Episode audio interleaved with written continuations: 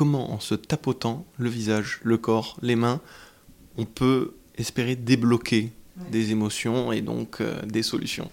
Oui, c'est vrai que c'est, ça peut paraître vraiment étrange, vraiment étrange.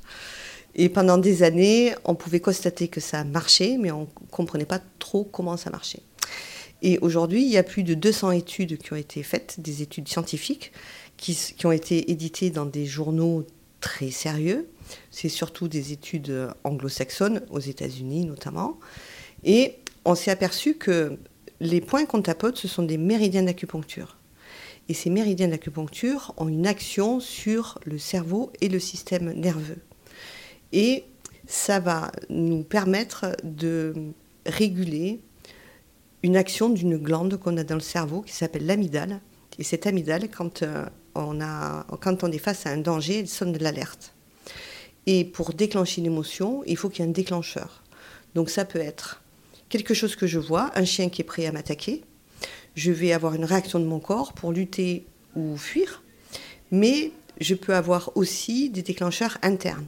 C'est-à-dire, je peux repenser à mon divorce et dix ans plus tard, être toujours aux prises avec une émotion parce qu'il y a quelque chose que j'ai pas digéré émotionnellement. Et le fait de stimuler ces points sur le corps, quand je suis confrontée à mon souvenir, donc je vais m'exposer à mon souvenir, stimuler ces points, ça envoie un signal à mon système d'alerte. Et petit à petit, je vais en quelque sorte apprendre à mon système nerveux à ne plus réagir à un souvenir qui est passé. Donc ce, souvenir, plutôt que de déclencher en moi des émotions dans le présent, ben, ça devient un mauvais souvenir, normal, c'est plus un souvenir traumatique.